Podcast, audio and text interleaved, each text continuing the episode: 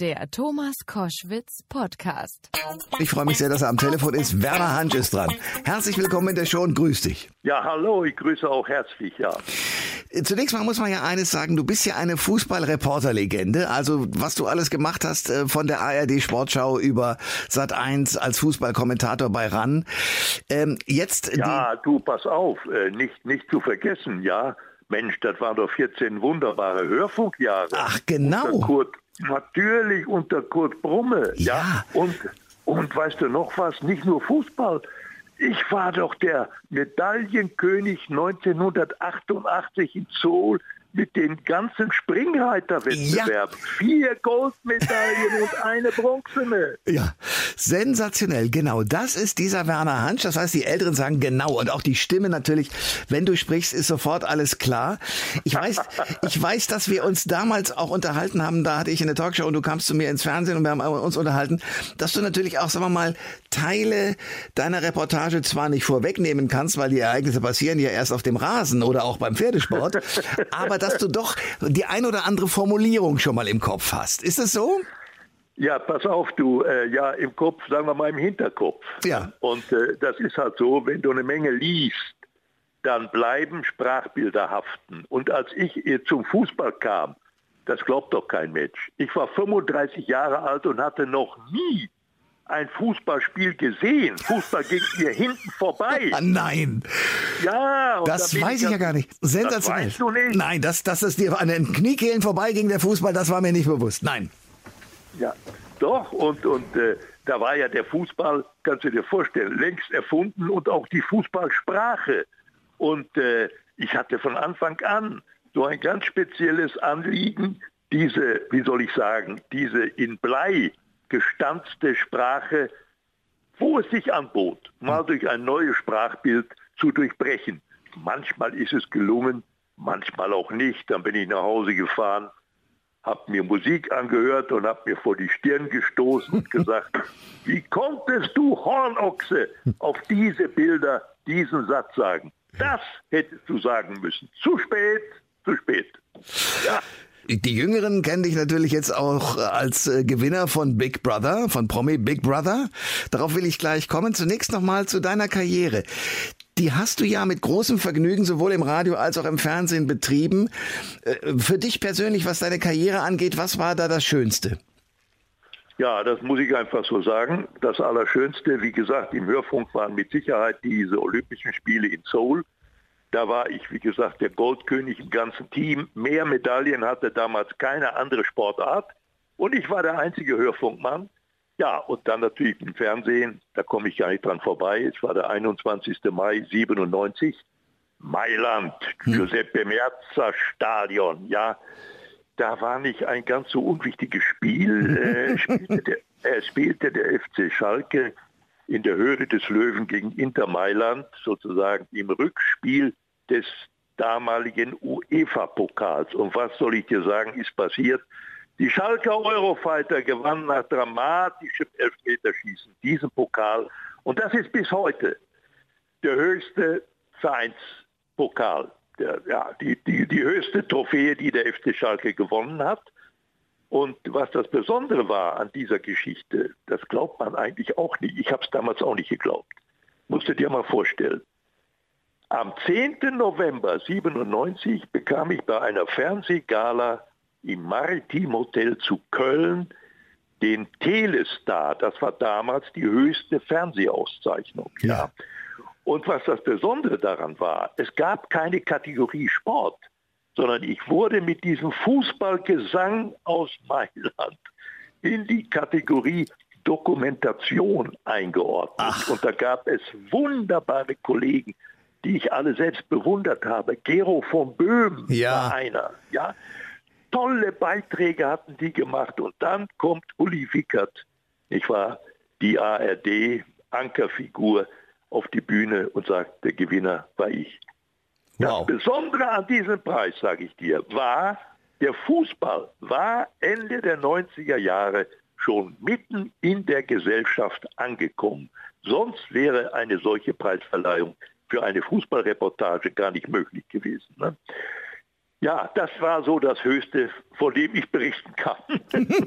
ähm, wenn du dir heute so die Fußballspielerinnen und Spieler, aber vor allen Dingen natürlich die männlichen Spieler anschaust und auch sagen wir mal sowas wie den Nations League und diese ganzen Spiele, die da stattfinden, ähm, was denkst du dann? Ist, das, ist diese League sinnlos oder ist das ganz gut, dass man da so einen kleinen Wettbewerb draus gemacht hat? Man hat so den Eindruck, da wird viel ausprobiert, aber was wirklich Dolles kommt nicht bei rum. Ja, das ist so, das sehe ich genauso. Es sind mittlerweile für mich viel zu viele Wettbewerbe. Äh, die Anforderungen an die Spieler werden immer größer, das Spiel wird dadurch nicht besser. Aber der Fußball ist ein großer Zirkus. Es ist Kapitalismus. Ja, das ist letztendlich der Kern des ganzen Unternehmens, das muss man so sehen. Und das hat immer mehr zugenommen. Natürlich hat das Spiel dadurch auch insgesamt profitiert. Ne? Das ist klar, Profitum wenn du dir heute Bilder anguckst, weiß nicht, aus den 70er und 80er äh, Jahren, da denkst du ja, die haben damals in Zeitlupe gespielt. Das ist schon, ja, das ja. ist schon ein ganz anderes Spiel geworden. Ne? Aber äh, alles andere darum, mit diesen Verträgen und mit diesen Summen, die da durch die Luft schwirren. Na, vielleicht haben wir jetzt eine kleine Erholungspause durch Corona, aber insgesamt ist das Kapitalismus, da bin ich fest von überzeugt und äh, das können wir auch äh, bedauern. Wir können es bejubeln, wir können es nur nicht mehr ändern. Ja, zurückdrehen geht nicht, weil die Engländer ja mit ihren äh, auch äh, Fernsehrechten da unglaubliche Summen generieren, in Deutschland zum Teil auch. Ich glaube, dass das einfach ein weltweites Phänomen ist, was man tatsächlich nicht mehr drehen kann. Ja, das ist so. Das ist ganz, ganz gewiss so. Und, und gerade hier, wie gesagt, England hast du ja angeführt, äh, aber auch Spanien, wo sich die Vereine ja noch selbst vermarkten.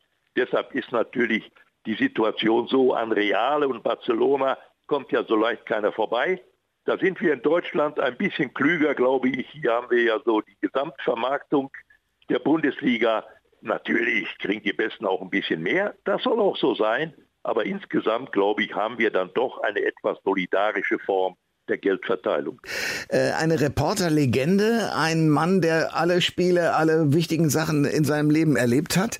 Und der taucht nun auf in einer Sendung, in der ich dich niemals hätte äh, einladen wollen, aber du bist da hingegangen und ich muss sagen, Respekt, nämlich zu Promi Big Brother. Wie kam es dazu?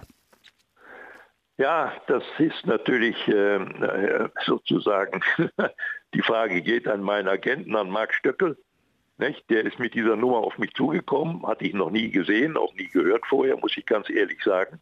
Aber ich war dann bei einem Casting und hatte zunächst wenig Hoffnung. Wer nimmt denn so einen alten Ochsen mit 81 noch in so ein Format? Ja, mhm. gut, ich habe dann bestanden und äh, es war für mich doch sozusagen eine zweite Chance. Ich habe viel, viel Trümmerfelder hinterlassen, Scherbengerichte finanzieller Art. Ich bin an einer Seuche erkrankt, an einer Sucht von der ich nicht ahnte, dass sie in mir angelegt war. Es war die Spielsucht. Ich habe ein kleines Vermögen verloren. Und äh, du weißt ja, wenn man zum Pferderennen geht und will ein großes Vermögen machen, dann muss man ein, ein, kleines mitbringen. Ja. ja. Äh, so ist das. Und, und äh, ja, ich hatte also durch dieses äh, Projekt Promi Break dann doch eine Chance, einen großen Teil meiner äh, Spuren, die ich auf der Seuchenspur hinterlassen hatte, wieder gut zu machen. Also ich bin jetzt auf einem guten Weg, ich bin in einer psychologischen Therapie und bin auch angemeldet bei, einem, äh, bei einer Gruppe, die nennt sich Anonyme Spielsüchtige, sozusagen als Begleitung zur Therapie. Bin auf einem guten Weg und das sage ich ganz bewusst, weil ich jedenfalls seit Monaten keine Entzugserscheinung verspüre. Ja? Hattest ich du das sonst? Nicht mehr da. Ja, Aha, wie, wie, wie, wie, haben sich die dargestellt? Also Entzugserscheinungen, wenn du nicht äh, gespielt hast. Was passierte dann mit dir? Ja, das passierte ganz Furchtbares, wie, äh, wie mit einem Alkoholiker, ja, der noch voll drauf ist auf der Sauftour. Wenn der morgens nicht sein Quantum kriegt, dann reißt er die Tapeten von den Wänden. Hm. Und so ging es mir. Ne? Ich saß dann nach dem Frühstück und ich wusste, heute laufen zwei Pferde in Paris, die können nicht verlieren. Und dann in England noch drei, einer in Punchestown in Irland. So, und dann guckst du in die Tasche und hast noch drei Euro.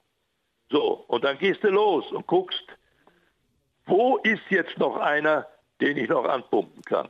Marc Stöckel hat ja wunderbar formuliert, wahrscheinlich hätte ich auch den Papst angepumpt, wenn ich, ja. wenn ich ihn denn getroffen hätte. Ja, ja. Also, ist natürlich leider nicht passiert. Promi Big Brother. Ich habe das dann, weil ich wusste, du bist dabei und ich dich ja kenne, habe ich gedacht, okay, ich gucke mir das an und war äh, begeistert davon, a, mit welcher Offenheit du da gesprochen hast. War das ein Plan von dir oder ist das einfach dein Charakter?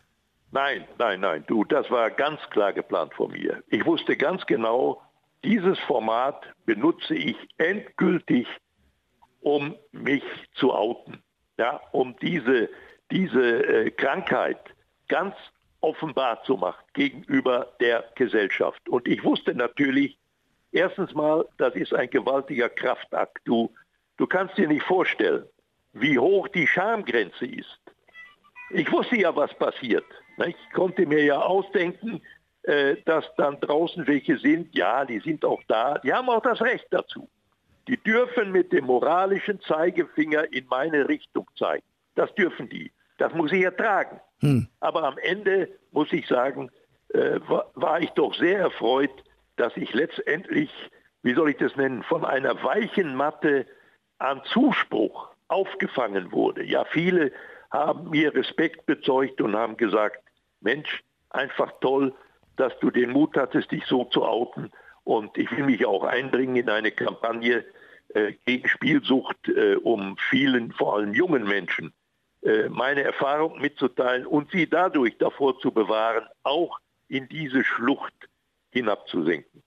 Was mich fasziniert hat, ich will auf die Schlucht gleich nochmal kommen, aber was mich vor allen Dingen auch fasziniert hat, war dein Umgang ja mit den auch deutlich jüngeren Leuten. Also dieses eine Mädchen, was da glaubte, mit ihren Körperformen und auf Sexismus äh, setzend ja.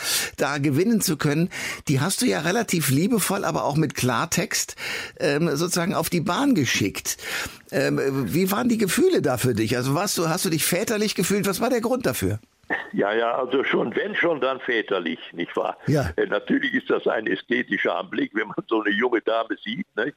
Die, vor, die vorne schön ausgewölbt ist und hinten auch und die eine, die eine prall sitzende weiße Hose trägt, die sozusagen ohne Falten vom Po bis in die Oberschenkel verläuft, ja, das ist sozusagen etwas Schönes aus ästhetischer Sicht. Ne? Äh, die junge Frau hat sicherlich eine Klientel bei den Zuschauern, klar, nehme ich an. Und äh, die wird jetzt auch viele Angebote haben. Die muss nur gut aufpassen, die muss sich Hilfe holen, sonst alleine kommt sie damit nicht klar. Wir reden über äh, ja deine Karriere, aber natürlich auch über deinen Auftritt jetzt bei äh, Promi Big Brother. Und du hast gerade gesagt oder in einem Interview, was ich äh, mit dir gelesen habe, wo ich auch dachte, der ist ja unglaublich ehrlich. Es hätte sozusagen eine Lunte in dir gebrannt, von der du gar nicht wusstest, dass sie brennen kann. Wann hast du denn entdeckt, äh, dass du an an diesen Spielen äh, tatsächlich so viel Spaß hast, dass es zur Sucht wurde? Ja, es, äh, also ich war gut 70 Jahre alt und äh, ich hatte davon keine Ahnung. Und dann war es im Grunde ein teuflischer Zufall. Ich bin an einem Tag, es muss so 2009, 2010 gewesen sein, genau kann ich das gar nicht mehr festmachen, an so einer Wettbude vorbeigekommen, großer Buchmacherladen. Die Tür stand ein Spalt weit auf. Rauch, Qualm, äh, Geräusche. Und ich steckte den Kopf da rein und da riefen ihnen schon welche, oh, der Werner Hansch, komm doch mal rein und so. Ja, und da bin ich reingegangen und dann sah ich große Bildschirme an den Wänden, da wurden Fern Pferderennen live übertragen aus Paris, aus Irland, aus England.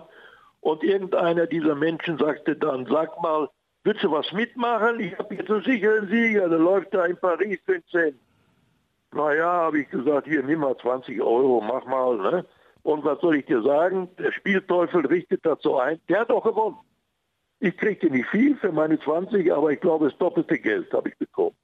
Irgendwann habe ich mich verabschiedet und eine Woche später war ich wieder in Recklinghausen. Und äh, da bin ich an dem Laden vorbeigegangen. Diesmal war die Tür nicht auf, sie war zu. Aber ich habe sie aufgemacht. Und äh, die ganze Szene war wieder dieselbe. Und dann habe ich selbst schon gespielt.